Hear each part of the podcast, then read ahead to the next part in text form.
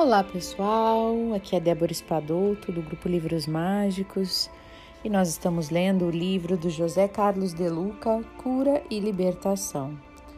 Hoje nós vamos entrar num capítulo bem interessante que tem como título Curando a Dor da Morte. E para iniciar, né, tem essa frase inicial da Célia Diniz que diz o seguinte: A morte não mata o amor aos nossos filhos. Só amando a Deus você consegue entregar dois filhos de volta sem que essa dor destrua você e sem que você atrapalhe o seu filho do lado de lá. Olha a fortaleza dessa frase, né? E aí tem mais uma frase aqui, ó. Querido pai, não acham que você e a mãezinha já choramos o suficiente?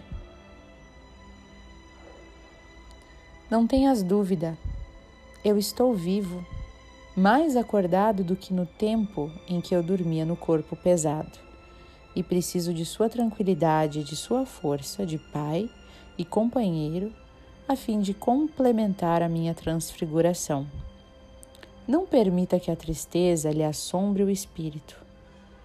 Lembro-me, lembra-me feliz e alegre não mentalize o meu quadro final na experiência que passou.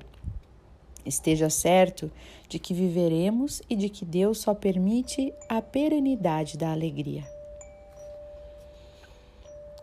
Alex Augusto Pandolfelli Essa foi uma mensagem do Espírito, esse Alexandre Augusto Pandolfelli, aos seus pais, que foi psicografada por Francisco Cândido Xavier, publicada na íntegra no livro Amor e Saudade. Então, transcrevemos acima o pequeno trecho de uma carta recebida mediunicamente por Chico Xavier, através da qual o espírito Alex Augusto, falecido aos 19 anos de idade, envia notícias e conselhos aos amados pais, Elvira e Jules Verne, desolados com a partida inesperada do filho querido. Alex sofreu uma parada cardíaca quando passeava em cidade praiana no estado de São Paulo, distante da companhia dos familiares. Consta que Alex, de vida escolar inconstante, costumava dizer à mãe desde criança que não adiantaria estudar porque ele não passaria dos 18 ou 19 anos, prevendo assim a sua desencarnação em plena juventude. Muitos se revoltam contra Deus nesses casos de mortes prematuras. Precisamos compreender que a vida na Terra é passageira. Porque aqui não é o mundo espiritual. Nossa pátria verdadeira que é o mundo espiritual. E a Terra é um mundo secundário, porque de caráter transitório. O mundo corporal não é o único e nem o principal.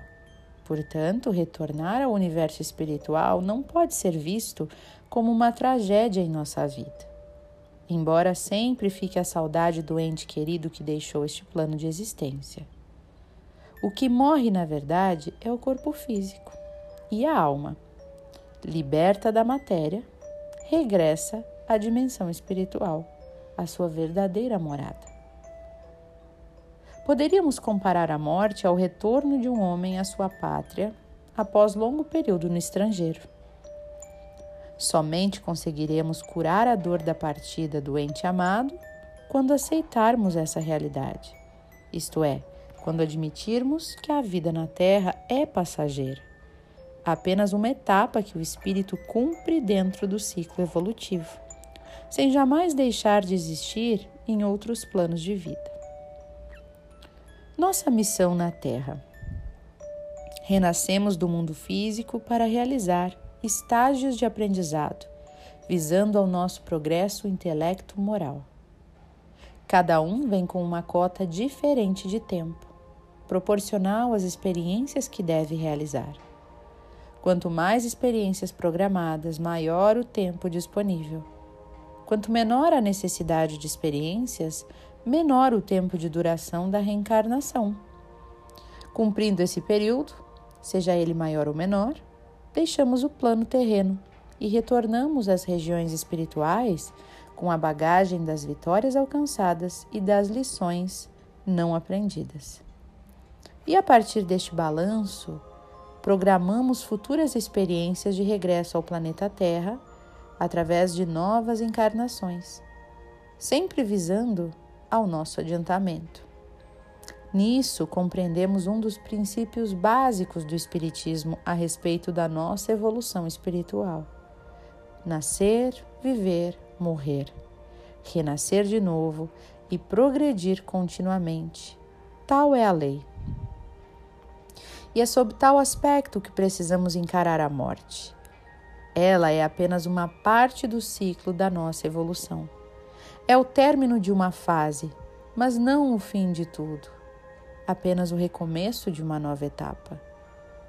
A morte não dá a última palavra, porque a vida sempre triunfa onde quer que o espírito se encontre.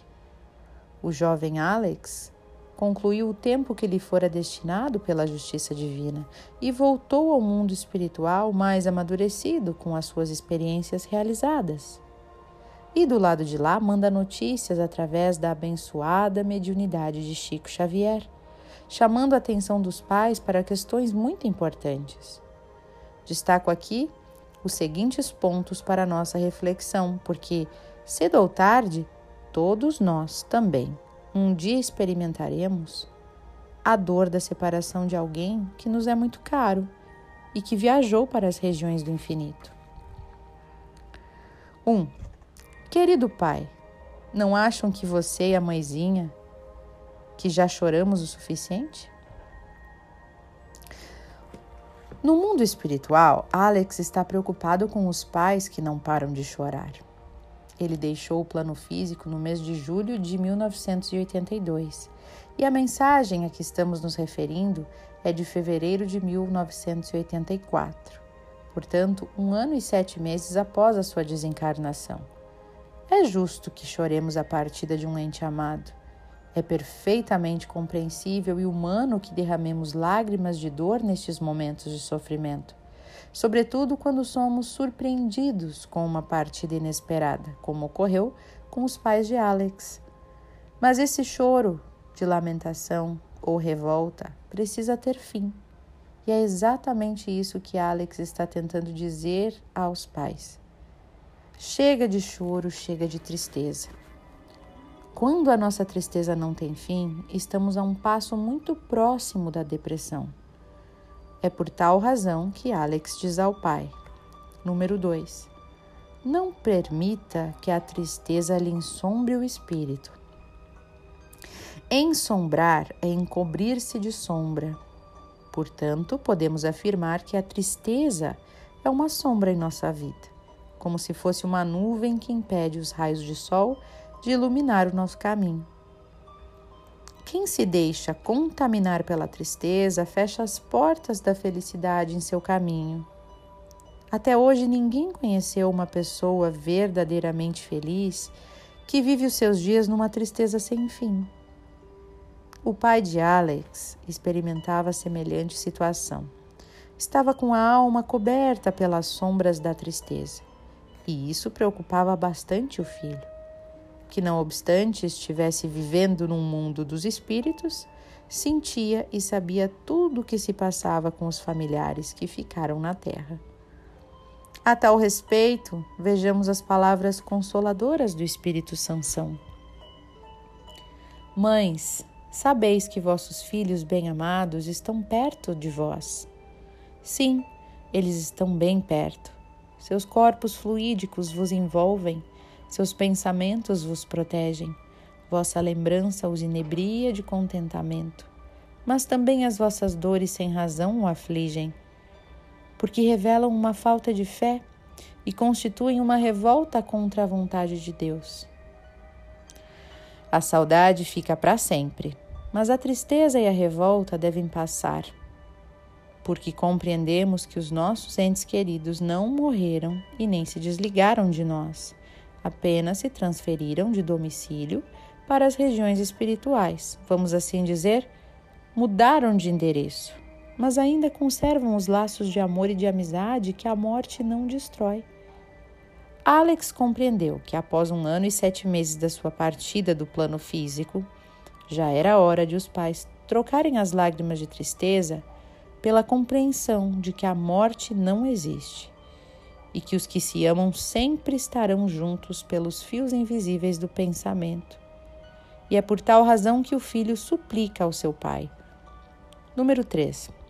Preciso de sua tranquilidade, da sua força de pai e companheiro, a fim de complementar a minha transfiguração. Muitos espíritos no além sofrem pela intranquilidade dos familiares que ficaram na terra. Como foi dito, os nossos entes queridos após a morte continuam ligados a nós e sentem tudo o que se passa conosco. Nossa alegria os deixa contentes e a nossa tristeza os entristece. Nossos elogios os abençoam e as nossas críticas os perturbam. Daí porque o jovem Alex escreveu dizendo que necessitava da tranquilidade do pai. Precisa da sua força e companheirismo, a fim de seguir tranquilo e confiante em sua nova etapa de vida. Nosso amor pelo amigo querido que partiu não se acaba com a morte. O que faríamos a ele se estivesse encarnado conosco?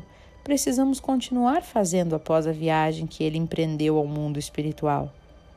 O amor carece de se tornar mais forte na distância. A amizade precisa se engrandecer mais ainda entre as barreiras que separam os dois planos da vida. Mas falamos de um amor alegre e não de um amor triste que faz sofrer quem partiu. Falamos de um amor sem apego e que aceita a viagem do ente querido, na certeza que isso era absolutamente necessário ao seu progresso espiritual e não de um amor que a miúde só pensa em si mesmo e nos prejuízos que a falta do outro nos causará. Quem partiu continua precisando do vosso amor. Vejamos o que Alex pede ao seu pai. Número 4. Lembre-me alegre e feliz. Não mentalize o meu quadro final na experiência que passou. Esteja certo de que o que viveremos e de que Deus só permite a perenidade da alegria. Os que ficam na terra precisam ajudar os que partem com bons pensamentos, boas palavras, boas lembranças e boas atitudes. Alex pede ao pai que se lembre dele, alegre e feliz. Ele não quer que o pai fixe o pensamento nos momentos finais da existência física, naqueles derradeiros instantes em que a parada cardíaca retirou o filho do mundo físico. Alex chama o pai que o relembre alegre e feliz e explica que Deus só nos deseja a alegria constante pela certeza de que viveremos todos para sempre. Que a maior alegria poderemos ter ao saber que os nossos amores não morreram, que a morte não roubou nossos filhos, que todos venceram a frieza da sepultura e vivem nas cercanias do além muito próximos a nós, à espera do grande dia do nosso reencontro. Saudade, sim, tristeza, não. Meditemos nesta mensagem de autoria desconhecida, mas que tão bem reflete a voz das almas queridas que hoje se encontram no mundo espiritual, querendo curar o nosso coração das feridas da morte. A morte não é nada eu somente passei para o outro lado do caminho. Eu sou eu, vocês são vocês. O que eu era para vocês, eu continuarei sendo. Me deem o nome que vocês sempre me deram. Falem comigo como vocês sempre fizeram. Vocês continuam vivendo no mundo das criaturas e eu estou vivendo no mundo do Criador. Não utilizem um tom solene ou triste, continuem a rir daquilo que nos fazia rir juntos. Rezem, sorriam, pensem em mim, rezem por mim, que o meu nome seja pronunciado como sempre foi, sem ênfase de nenhum tipo, sem nenhum traço de sombra ou tristeza. A vida significa tudo o que ela sempre significou. O fio não foi cortado. Por que eu estaria fora de seus pensamentos agora que estou apenas fora das suas vistas? Eu não estou longe, apenas estou do outro lado do caminho. Você que aí ficou, siga em frente. A vida continua, linda e bela como sempre foi. Essa mensagem é atribuída por alguns a Santo Agostinho, embora não haja fonte segura para tal afirmação. Eu encerro esta leitura de hoje com o coração cheio de alegria por essa mensagem tão acalentadora para os nossos corações. Gratidão, José Carlos de Luca, por este livro, por essa passagem, por este capítulo. Santo anjo do Senhor, meu zeloso e guardador, se a ti me confiou a piedade divina, sempre me rege, me guarde, me governe, ilumine e amém.